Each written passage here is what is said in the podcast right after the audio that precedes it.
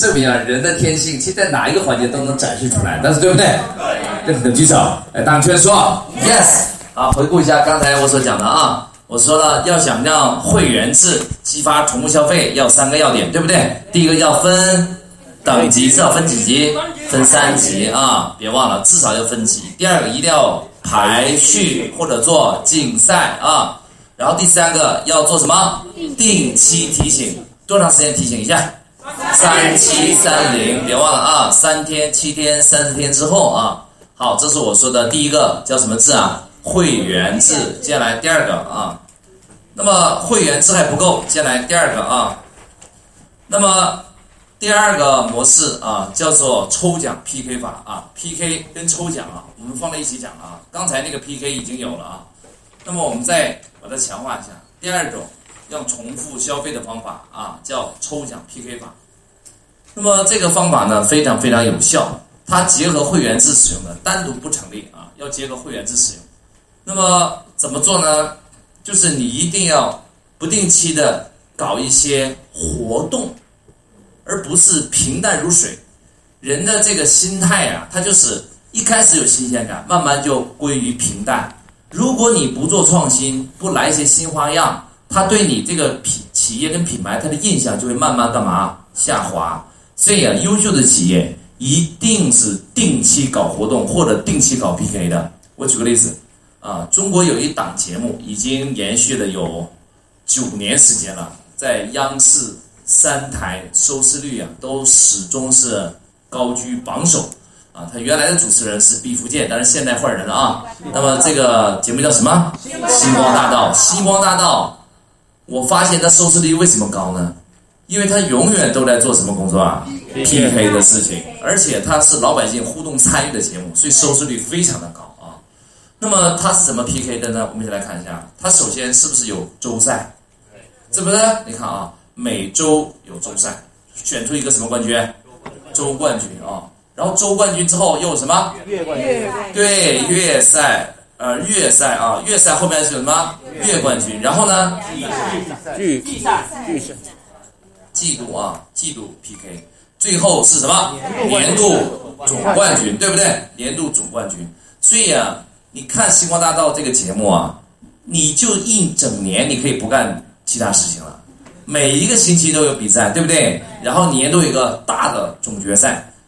所以啊，这一类的活动就把人的这个兴趣始终就拴在他这个电视节目上边，所以他收视率一直保持着这个状态。那么，借用同样的道理，我给大家鼓励什么呢？就你的企业也要经常根据消费者的喜好，在消费者人群中搞一些活动。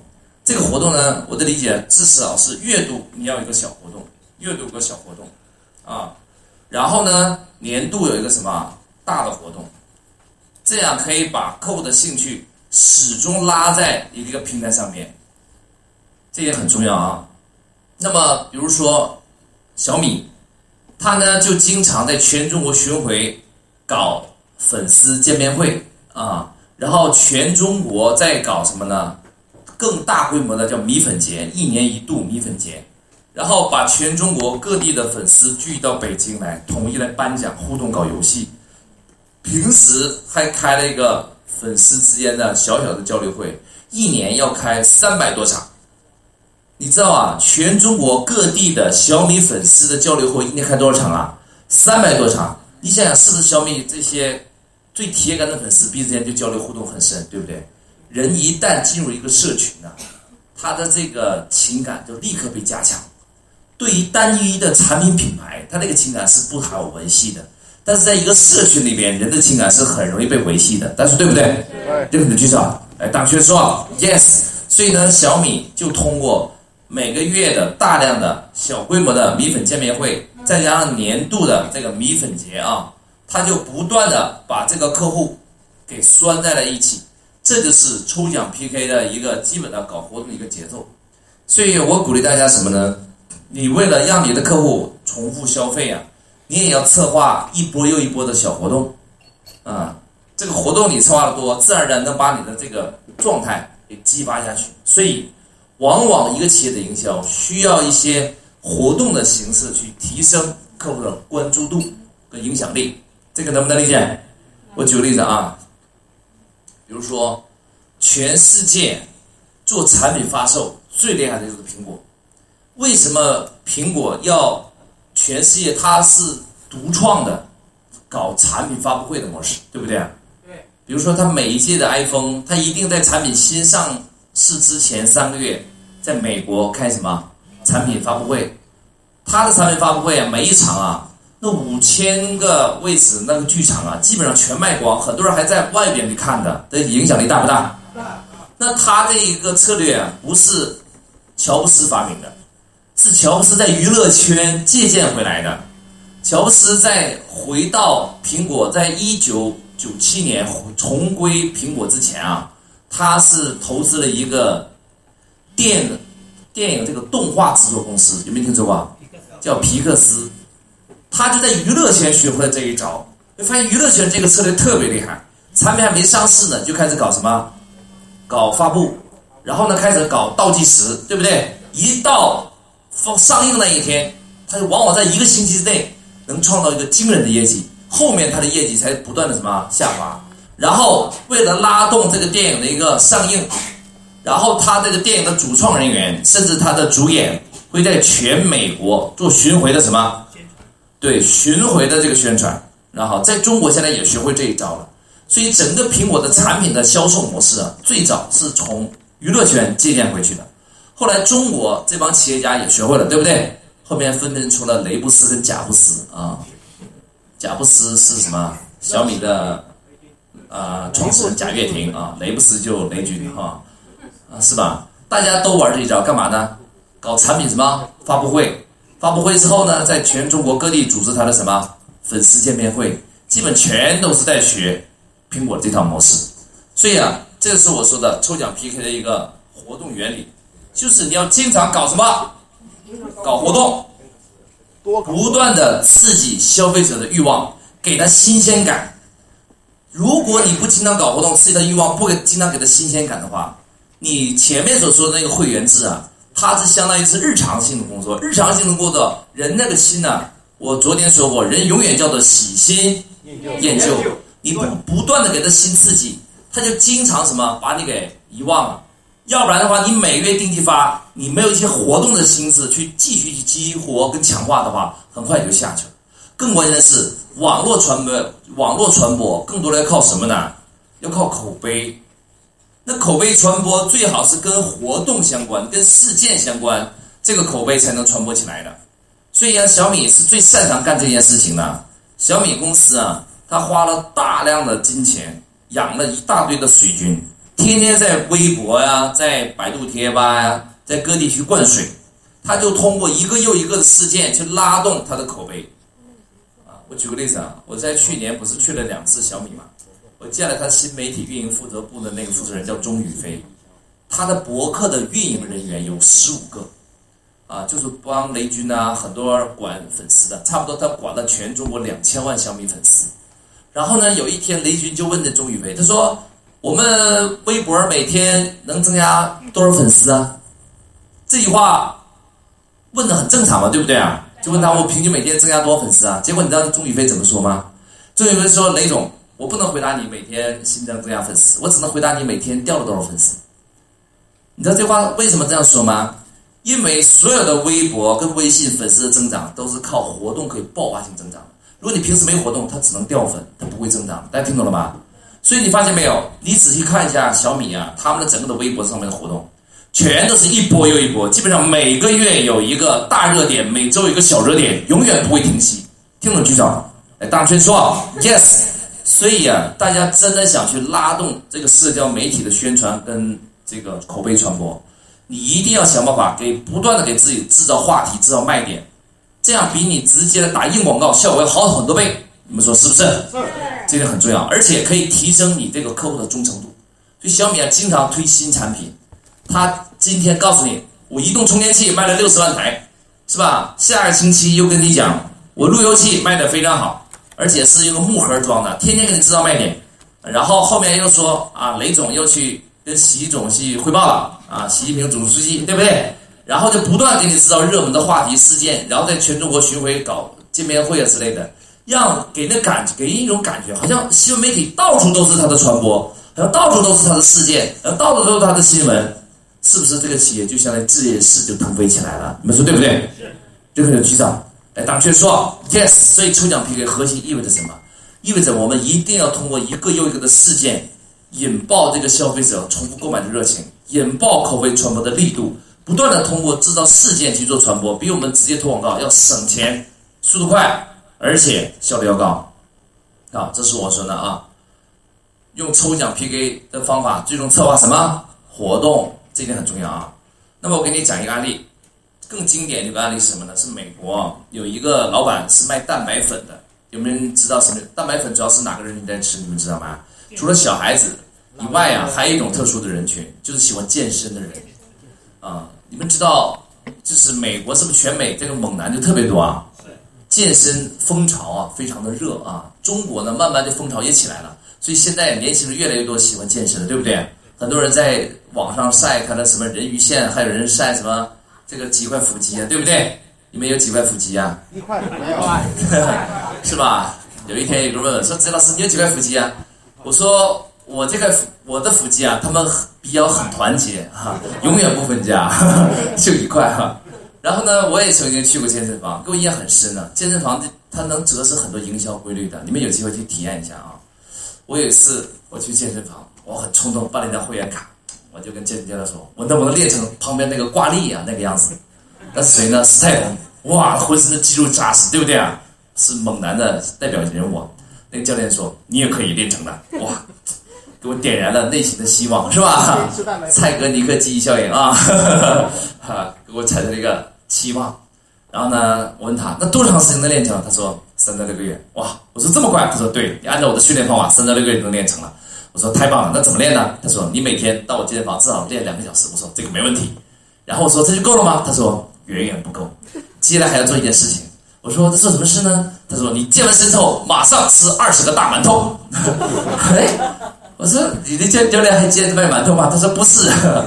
后来我才知道，原来啊，所有的猛男，大家记住啊，除了健身以外，一定要大量补充营养，听懂吗？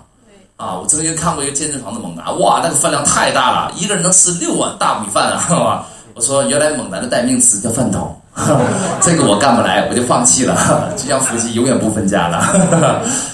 但是从这里我就重点的开始研究这个健身房啊，它是怎么来做营销的？在美国，健身房营销非常的普及。他们重点的营销的对象呢，还不是卖会员卡，而是卖增肌蛋白粉。那么蛋白粉吃完之后，肌肉长得特别的快。那么在美国有个品牌做的很成功，它叫罗宾斯。这个品牌它怎么做的呢？他发现全美国这个竞争呢非常非常的常见啊，很多。他在想我有没有方法策划一个事件，既能拉动我的消费，而且是长线提升我的业绩，更关键是还能不断给我制造好的客户口碑。于是他想来想去，他就想了一个方法，怎么做呢？他在全美国发起了一种健身大赛，这个健身大赛它不是一次性的，是为期一年的，每个月做一次小评选，年终搞个总决赛，每个月在月初跟月尾呀，要消费者要寄两张相片给他，第一个是月初刚开始健身的样子，第二个是什么？到了月尾健身一个月之后健身的样子，那保证人的健身一个月之内它会有变化嘛，对不对？但是你要想参加比赛，你只能吃谁的蛋白粉呢？就是罗宾斯本人这个品牌蛋白粉，这个能不能理解？能理解就上来，当学说 yes。那么接下来这是一月份、二月份也是月初月尾这样比啊，三月份月初月尾这样比，四月份月初月尾比，然后每个月评选一个月冠军，然后最终评选一个年度总冠军。那么一旦有一个客户成为年度总冠军，他就对这个客户进行中奖。你知道他讲什么吗？蛋白粉。不是，如果一个猛男成为全美国一年吃罗宾斯蛋白粉的健身总冠军的话，他在这他给这个人赠送价值三百万的一辆兰博基尼超级跑车。大家听懂吗？听懂举手。哎，大家说 yes。我问大家，猛男喜不喜欢跑车？美女更喜欢哇！猛男为了美女，他就拼命练。所以啊，这兰博基尼跑车啊，彻底震撼了全美国的猛男，知道吗？他们会想，我也要吃蛋白粉健身嘛，我吃别人的没有奖品，吃你的什么有奖品？虽然中奖比例不一定高，但是人们很多人会想，万一我中了呢，那对不对啊？所以这帮人拼命的健身，拼命的吃，也拼命的什么买 买谁的？只能买罗宾斯这个品牌，但是对不对啊？因为别的品牌不讲嘛，所以很多人就拼命健身，拼命吃。哇，一年帮罗宾斯啊卖蛋白粉超过三千万美金，超过三千万美金。于是罗宾斯拿出百分之十买了一辆超级兰博基尼跑车，奖了一个这个冠军。那么这个公司的业绩是不是快速提升了？要不要给他掌声鼓励一下？所以中国有句俗语叫做“重赏之下必有重赏之下也必有勇夫”，知道吗？男女都一样。所以啊，关键你要舍得设计一个大奖，激发大家的参赛的什么热情。那么这就是抽奖 PK 一个最简单的应用。当你激活客户的热情的时候，他不但在重复消费，他还帮你做口碑传播，因为这是一个事件，大家说对不对啊？因为全美的人都在讨论，哇，那辆兰博基尼跑车。啊，所以人都在讨论这件事情，给他省了大量的公关跟营销的广告费用，于是就形成了一个口碑传播的效应。那么既拉动了重复消费，又获得了大量的这个客户的口碑传播。更关键的是，这些健身的人，他为了评选，他就要把月初跟月底对比下面寄回去，是不是？同时要帮他收集了海量的客户见证啊？对不对啊？那些为了快速长肌肉的人，他不断的吃罗宾斯蛋白粉，为了争取那个兰博基尼。他跟人家说的时候，他一定会说这个蛋白粉好还是不好？好。他能说不好吗？不好的话，人家会给他兰博基尼吗？他说对不对啊？所以说，他自然而然要不断的去塑造这个品牌，好不好？好。你看，真的是一箭三雕啊！我跟你说，第一雕是不是客客户重复消费了？第二雕是不是帮他做口碑传播了？第三雕是不是收集了大量的客户见证？对不对？我说的钢丝五大价值，同步的完成了两个。呃，完成了三个，一个是重复消费，一个是转介绍，一个是见证，是不是同步完成？你说对不对？聪明吧？你们也要学这一招，你别小瞧这一招。你说指导师那只适合卖蛋白粉啊？什么是适合卖蛋白粉？它适合卖很多的东西。只要你理解这边的奥妙，你们可不可以给你的消费者是一个大奖？可不可以？可以。好，激励他做什么工作？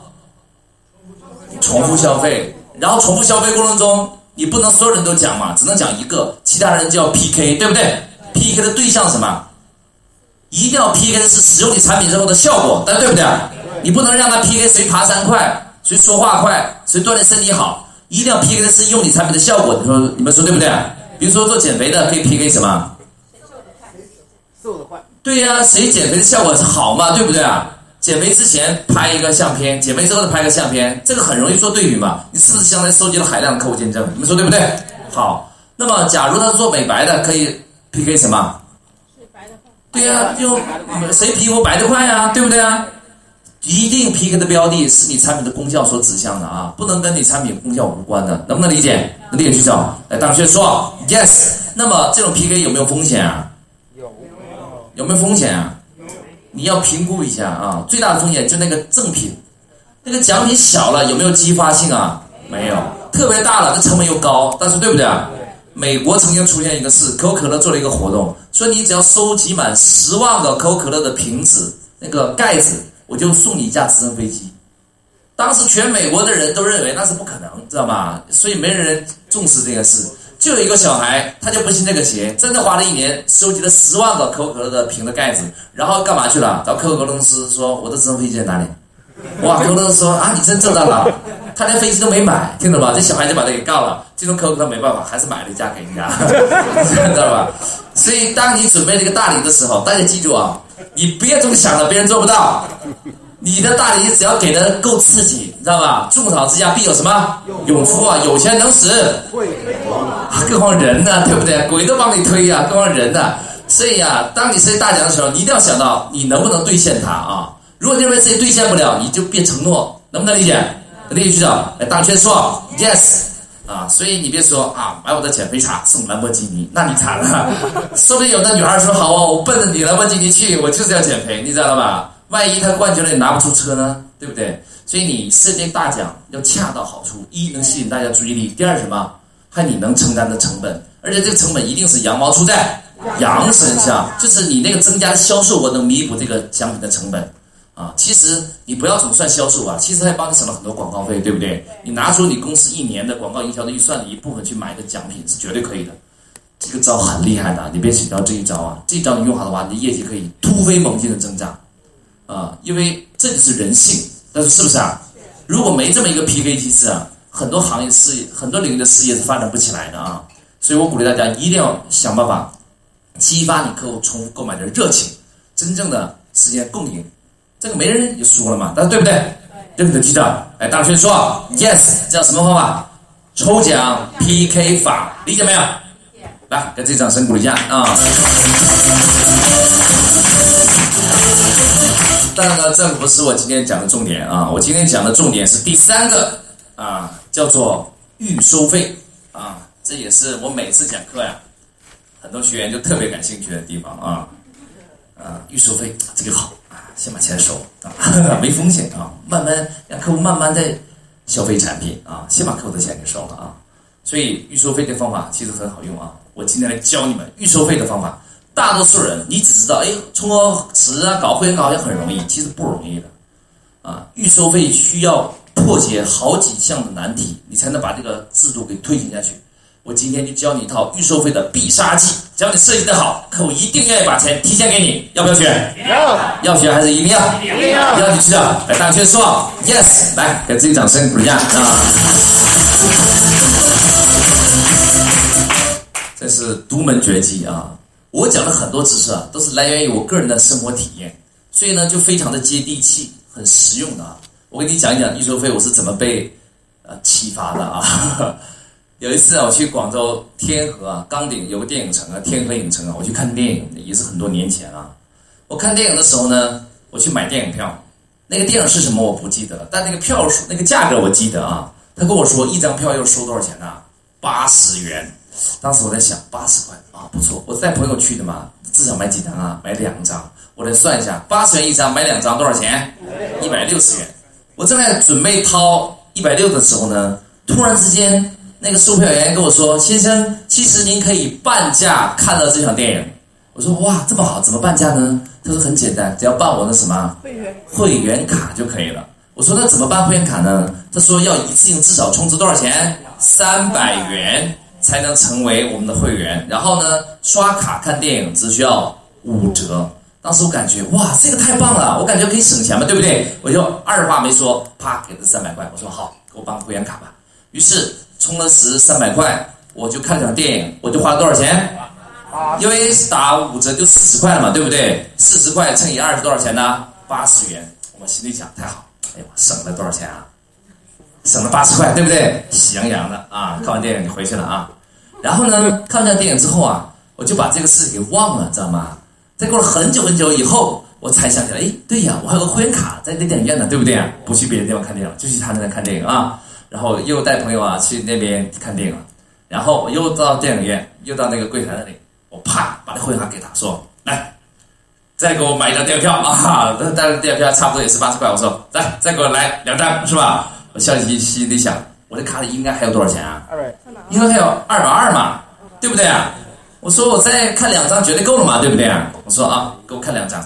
结果那个售票员仔细看我家的卡，又在他的刷卡机上试了一下，他说：“不好意思，先生，你的卡过期了啊。”我说过期了。我说那我当初充三百块看的电影啊，怎么过期了？他说：“对呀，我们这个卡有效期啊三个月，你已经过了半年了，你才来想起来，这卡已经无效了。”我说那我要看这场电影该怎么办？他说不要紧，你还能享受五折。哇，我很兴奋，又点燃了我的欲望啊！我说那我怎么看这场也享受五折呢？他说你可以再充三百块，再办一张会员卡。哎呀，当时很郁闷。我说那我绝对不上当了，我就没有去看。来，给他掌声鼓励一下啊！哎呀，在这经历之后啊，我很郁闷。我在回家的路上，我在想，像我这么聪明的人，在半年前怎么人家被人家忽悠了呢？对不对啊？哎呀，我一直在反思，百思不得其解。所以啊，我就做了一个复盘，我在思考当初是什么把我打动的？他怎么会让我这么聪明的人啊，就一口气交了三百块，结果只看了一场，你知道所以我第一场电影，我不是花四十块看的，我是花多少钱看的？我是花三百块看的，我的成本太高了。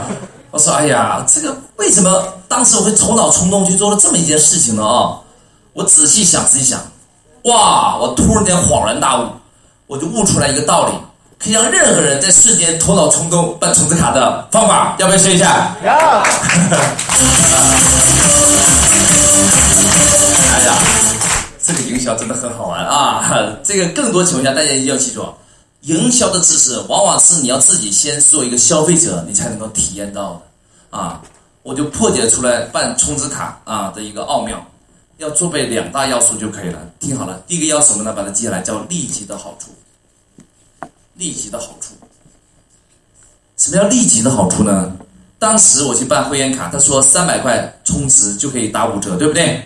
假如他跟我说换一个说法，我们体验一下。假如他跟我说，您充三百块到会员卡里边，从下一场开始可以享受五折优惠，你猜我会不会办？不会，我绝对不会办。为什么呢？因为人他花钱的时候啊，他一定希望拿马上就拿到一个什么好处。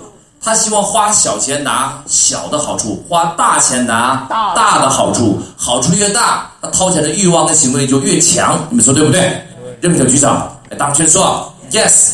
所以为什么很多饭店他办充值卡是失败的？因为他办充值卡，他犯了一个巨大的错误。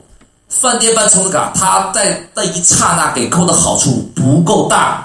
我举个例子啊，我看很多饭店怎么办充值卡呢？他说充值五千元，对不对？以后吃饭打八点八折，或是本餐饭也打八点八折，这个好处大不大？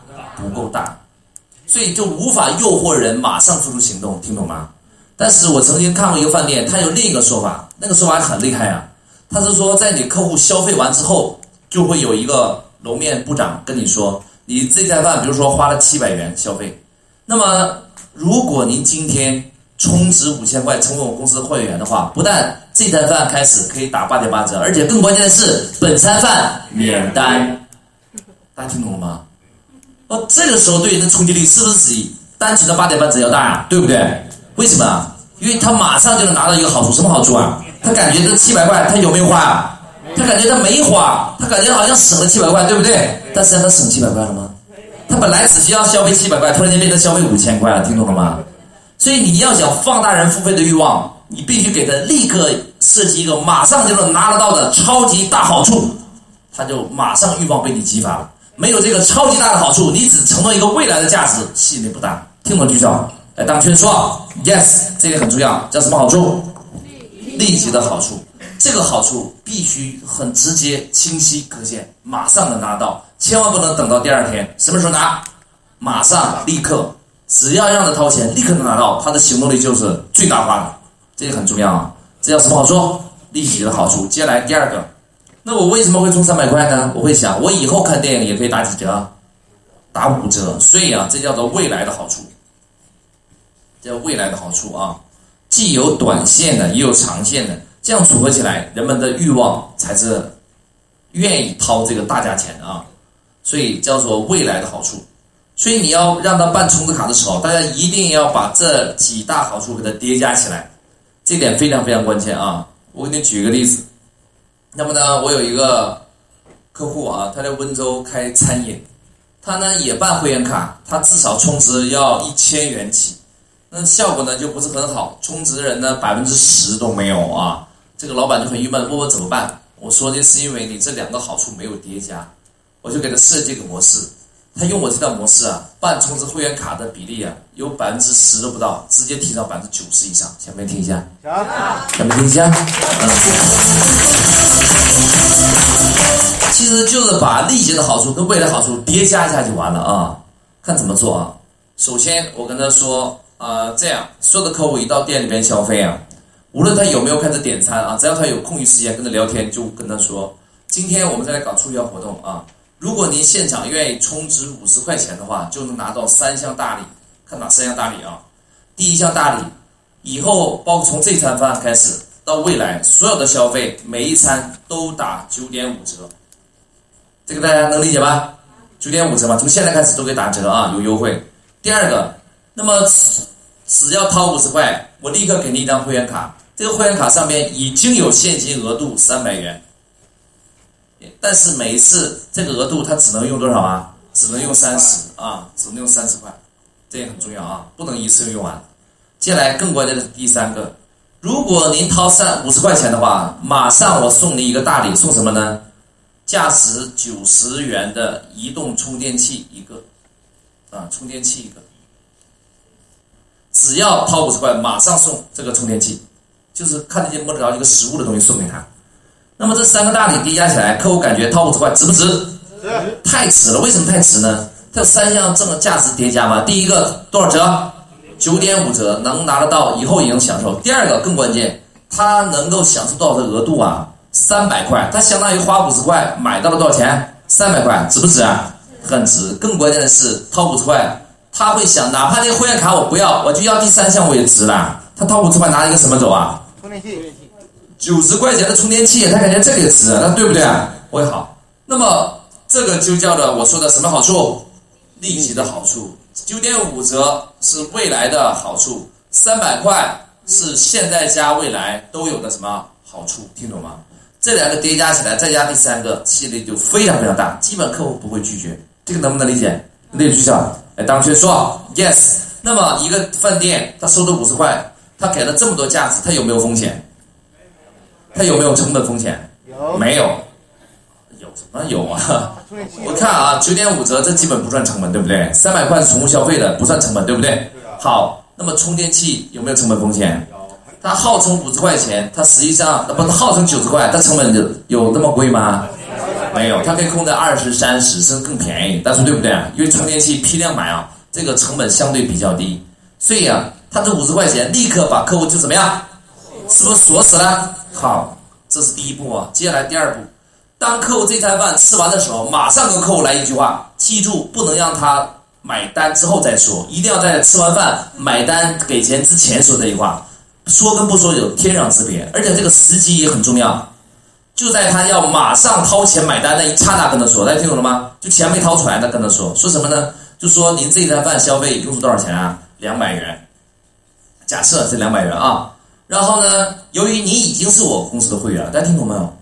他是不是已经是会员了？为什么他已经是会员了？他已经交了五十块嘛，对不对啊？那么刚好我们这个月正在搞一个特殊的活动，对不对啊？叫充一千送一千，什么意思呢？就是如果您现场充了一千元，我再送你一千块，大家听好啊。那么是不是它相当于充一千当两千用啊？对不对？更关键的是，本餐饭什么免单？那对客户来讲，这个值不值啊？这个心理大不大？他感觉他掏了一千块。他占了多少钱的便宜啊？两千两百块的便宜，是不是？这个账你算清楚没有？他掏了一千，是不是占了两千两百块的便宜？听懂举手。哎，大家全说 yes。那么这个客户基本上他跑不掉，我跟你讲，基本上跑不掉啊。那他就会想，那我掏两百块就吃大亏了，对不对？我就掏多少钱？一，他就掏一千块，然后把这一千块充值到这个会员卡里面去，是吧？那个会员卡里边现在有多少余额啊？来算一下，多少钱啊？是两千三百块。这个账能算得清吗？两千三百块，啊，就是这么一个小小的改动。他以前啊，一天百分之十的人办卡的都没有，我得改了一下，百分之九十全办卡，他的公司现金流一下放大五六倍以上，要不要给他掌声鼓励一下？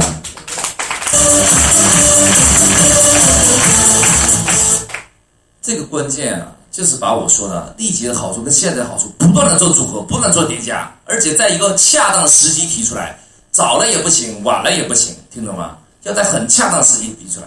这个模式是不是比直接给他优惠券要好啊？一般的饭店怎么做？客户都掏完钱了，买单就要走人的时候给两张优惠券，客户会回头吗？根本没有粘性，但对不对？而且你给的优惠券，你并没有收到他更多的现金呐，对你公司现金流的运营并没有直接的帮助。你们说对不对？对。所以。当我们跟客户做沟通的时候啊，你一定要把一个大的决策分解成几个小的决策。你看到我是我怎么做分解的？第一个，我有没有上来？他刚到饭店里吃饭，我就跟他说掏一千块，没有吧？为什么？因为他还没有做小的决策，所以这五十块相当于我昨天说的叫什么？叫鱼饵，听懂了吗？我先让他掏五十块钱，让他形成付费的什么习惯，让他感觉他已经是会员了，而不是额外。要考虑要不要成为会员？他掏了五十块，是不是已经会员了？你看这个心理转换是完成了，你看很巧妙的心理转换已经完成了，他已经是会员了。然后我在他买单之前，我再跟他说，因为你是我们的会员，本月才有资格享受这个什么活动，给他感觉这个机会是很难得、很珍惜的，听懂吗？他就按照会员的标准来提醒自己，然后跟他说充一千送一千。他如果不充，就是怎么样不送？他感觉不充就没有便宜占，所以充一千送一千是一个什么好处？立即的好处。那么呢，他更关键的是本餐饭怎么样免单？他感觉是不是省了很多钱？也是什么好处？立即的好处，把立即的好处是不是放大了？对不对？然后他就愿意充这个钱。他一旦充钱，大家听好了，那你说饭店有没有吃亏啊？饭店有没有吃亏啊？他根本就没吃亏。为什么没吃亏呢？那你说他不是已经额度变成两千三百块了吗？对不对啊？两千三百块额度了吗？大家听好，这三百块的其中这个三百块额度是每次只能抵扣三十的，听懂了吗？因为是在卡原来送给他的，对不对？不能立刻用的。然后这两千块的额度，大家听好了。这两千块的额度，你看上去好像就是他未来要吃饭，相当于是他只充了一千块，你给了他打了几折啊？五折。五折。那么这个饭店他给客户打了五折，他有没有风险？首先问。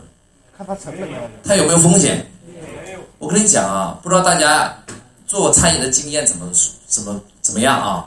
其实饭店最重要成本是不是那个饭菜那个材料那个成本啊？不是。饭店最主要的成本不是那个材料成本，那个材料成本在整个饭店的成本中连百分之十都没有。饭店最主要的成本是人工、场地。大家听懂了吗？听懂举手。哎，当圈说啊 yes。他多吃几次啊，只要不会大幅度占用我的人工，他并不会增加饭店多少成本，反而会带动饭店的什么人气。而且这个人他一旦形成在我饭店消费的习惯啊，他跑不了了。听懂了吗？这个两千万没花完，我就有方法。第二波、第三波、第四波继续让他什么充值消费？我昨天是不是说了有一个客户消费的升级那个升级路线图啊？听懂了吧？对不对？这是第几一个阶段啊？小学几年级啊？小学二年级，听懂吗？后边还有三年级、四年级，还有五年级、六年级是吧？比如说，你帮我介绍一个客户，如果也到我这里来办充值卡了，对不对？我给你在卡额度里面，我再给你返百分之三十加进去。比如说你介绍了一个人充了六千块，我给你返百分之十到你卡里面是多少钱啊？六千块的百分之三十一千八，它是两千块变成多少？三千八百块，大家听懂了吗？是不是晋升到小学三年级了？对不对？你看到没有？接下来还有四年级，还有五年级呢。所以从这五十块开始，对客户的消费啊，我跟你讲，就像。黄河泛滥，一发不可收拾。大家听懂了吗？听懂举手。来，大拇指是吧？Yes，来，在这掌声鼓励一下。每一轮客户都感觉占了一个大便宜，客户是不是感觉占了个大便宜啊？哇，一开始花五十块，赚了多少钱？三百块。后面掏了一千块，赚了什么？一千。两千块。然后呢，转介绍别人，他又赚了，是不是客户感觉永远他自己在挣，对不对？对。你看。就要给客户制造这个心理，但客户不断的在挣，其实谁挣的最多啊？饭店，对呀，不还是商家吗？对不对啊？所以啊，不要害怕给消费者让利，只要你能控好成本，反正客户的消费啊，你不让他开始一个小头，就没有后边的大头，但是对不对？对，每一个层级都是围绕着整个的会员制体系展开的，展开，展开，展开。所以第一时间一定要用一个最低的门槛把客户拉进来，让客户成为什么？会员，听懂了吗？会员是所有的入口，所以育儿营销啊，它怎么锁定后续消费的呢？就是靠会员。我昨天是不是说了简单型育儿有三大要素啊？哪三大要素？来，谁说一下？简单型育儿的三要素啊？简单型育儿三要素，来，谁说一下？来，最后一位啊，你来说一下简单型育儿三要素，哪三要素？第一个叫什么？客户最想要。客户最想要，这个是不是客户最想要？是的。五十块，我给你一定充三百块额度，九点五折，是不是最想要？好，第二什么？客户最集中。最集中的鱼塘啊，在饭店里面算鱼塘嘛。第三个什么？锁定消费。他这个会员卡有没有锁定消费？有。掏了五十块，还没离开饭店呢，马上让他升交一千块。如果没有这五十块，你让他升一千块，他是不愿意的，听懂了吗？因为这个心里跳的什么？跳的跳跃太大。掏了五十块，再跳到一千块就很容易了。这个是一个滑梯一样就下去了，能不能理解？能理解局长？来，大圈说 yes，好，请坐啊。来，给他们组加十五分，来，掌声鼓励一下啊。所以你听完我这讲这个锁链营销，你感觉哇，这个客户他怎么跑得掉啊？是吧？啊，一层又一层把他套住，对不对啊？一环又一环，一环又一环给它扣住，怎么跑得掉呢？一定跑不掉，把它钱先锁住了，对不对？通过会员卡一层一层的机制锁定，而且符合人类的心理的。好，那么我讲完这个这个锁链营销的三种方法了。回顾一下，第一个叫什么？会员制，对不对？第二个叫什么？抽奖 PK 法。第三叫什么？预收费，对不对？这三种方法有没有理解？理解局长，来大圈说 yes。那么现在开始，我们来做个互动练习啊。每个组发一张大白纸，给你其中一个产品的项目设计一个锁链营销的体系啊，给大家十分钟，现在开始啊。帅哥，帅哥，最好是就是这个昨天没有设计过的项目啊，就是